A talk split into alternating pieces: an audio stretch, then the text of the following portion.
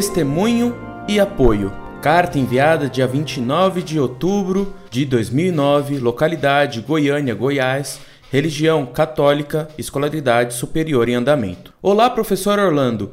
Conheci o site através do professor de Crisma, na Igreja São Paulo Apóstolo, em Goiânia, Goiás. Através dele pude esclarecer muitas dúvidas e muitas inquietações tolas e ridículas e observei que não eram inquietações minhas, e sim de um pensamento de outras ideologias.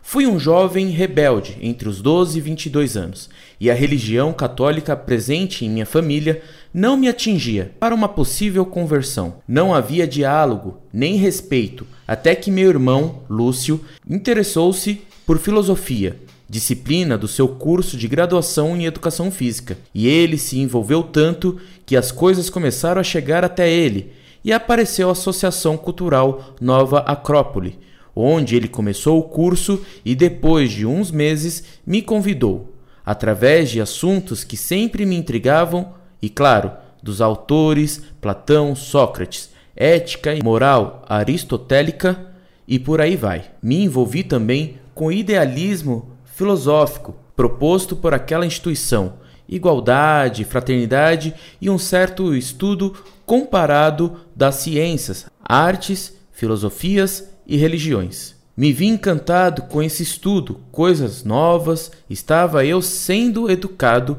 para uma melhor sociedade e me engajei a participar ativamente daquela instituição, pois achava que ali estava a esperança de um mundo melhor. Ali tinha tudo que gostava. Pessoas educadas, de bom gosto, ao meu gosto, escutavam música clássica, estudavam filosofia, bons livros e arte marcial. Sempre gostei de judô e lá tinha o que eles chamavam de Neikung, a arte do poder interno.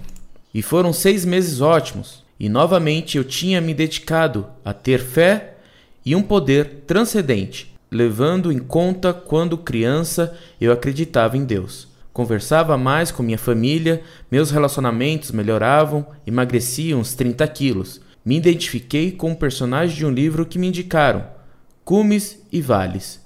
Aí veio o segundo nível, uma proposta mais avançada da filosofia, assim eu pensava. Porém, começamos a ter aulas de psicologia, uma prática de exercícios como memorização, atenção e autocontrole de razão versus emoção, e as aulas de intro.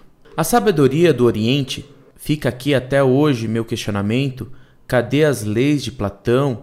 Pois só tinha estudado a República.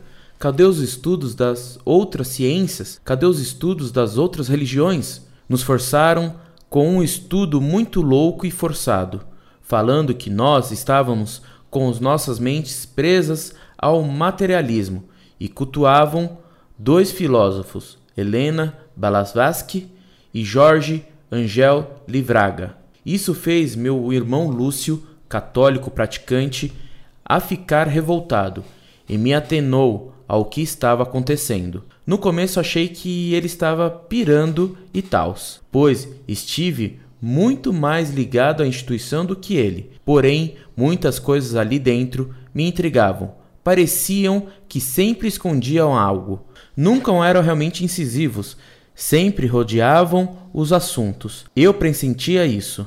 Uns alunos já tinham sido de seitas como Rosa Cruz e maçonaria, e comecei a investigar sobre essas instituições e em meu julgamento vi que esta instituição nova, Acrópole, é como se fosse uma ramificação dessas seitas. Quando cheguei a esse julgamento, muitas coisas começaram a fazer sentido. Eu e meu irmão, depois de discutirmos sobre esses fatos que eu acabei de evidenciar, saímos de lá, sem olhar para trás. Porém, eu já estava desgastado naquele curso. Aquilo já não estava me animando e estava começando a sentir coisas que antes eu não sentia. Entrei em depressão, tive pensamentos de suicídio, pois não entendia o que estava acontecendo comigo. Até que, depois de vários e vários convites de meu irmão a ir numa missa, resolvi ir. Sei lá, ia ver gente. Não queria ficar em casa sozinho. E quando acabou a missa, Tudo que eu estava sentindo, a dor, a depressão, tudo aquilo que eu não estava querendo sentir, foi embora. Já não estava angustiado mais naquele dia. Contei isso para o meu irmão e dialogamos depois. Foi quando eu comecei a compreender o sentido de Deus e minha conversão começou a acontecer. Empolgado, como sempre, tentei me dedicar ao máximo à igreja. A RCC deu sim um embalo para que eu me dedicasse a ser um cristão, mas começam os conflitos comigo mesmo. O que eles fazem eu não acho coerente. Parece que estou numa igreja evangélica. Quebro a cara diversas vezes, mas hoje tenho mais compreensão das coisas que estão acontecendo e das coisas que aconteceram na Igreja Católica.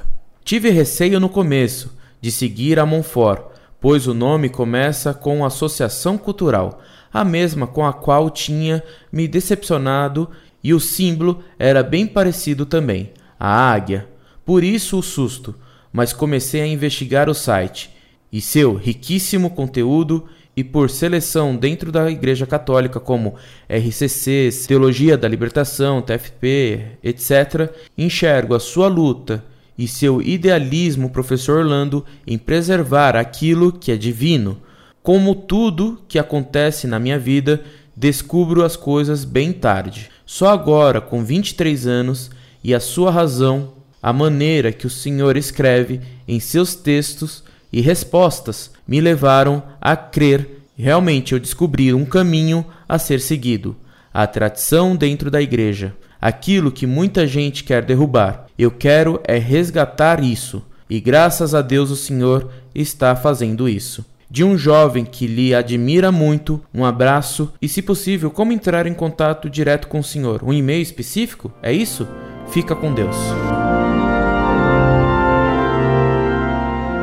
Muito prezado, salve Maria. Lendo sua carta, ficou muito marcada em minha alma a compreensão do estado de abandono em que está a juventude hoje em dia. Os moços estão abandonados porque aqueles que deviam ensinar não ensinam. E pior, se alguém ensina, manifestam ódio, vendo o êxito do apostolado que Deus reservava para eles e que eles não alcançam, pois que para ensinar-se deve antes estudar. E antes de estudar, deve-se ter o motivo de estudar, que é exatamente é o de salvar as almas, encaminhando-as à Igreja Católica, fora da qual não há salvação.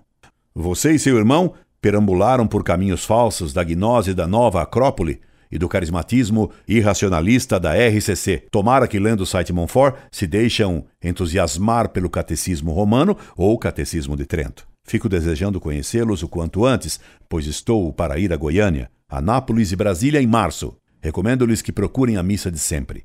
Sei que em Anápolis e Brasília se celebra a missa de sempre graças às sementes deixadas pelo antigo bispo de Anápolis, Dom Pestana. Procurem esses padres e essas missas. E escrevam sempre para Montfort que se alegra em Deus por ver mais esse fruto de nosso apostolado. Que Nossa Senhora os guarde. Incorde Jesus Semper Orlando Fedeli.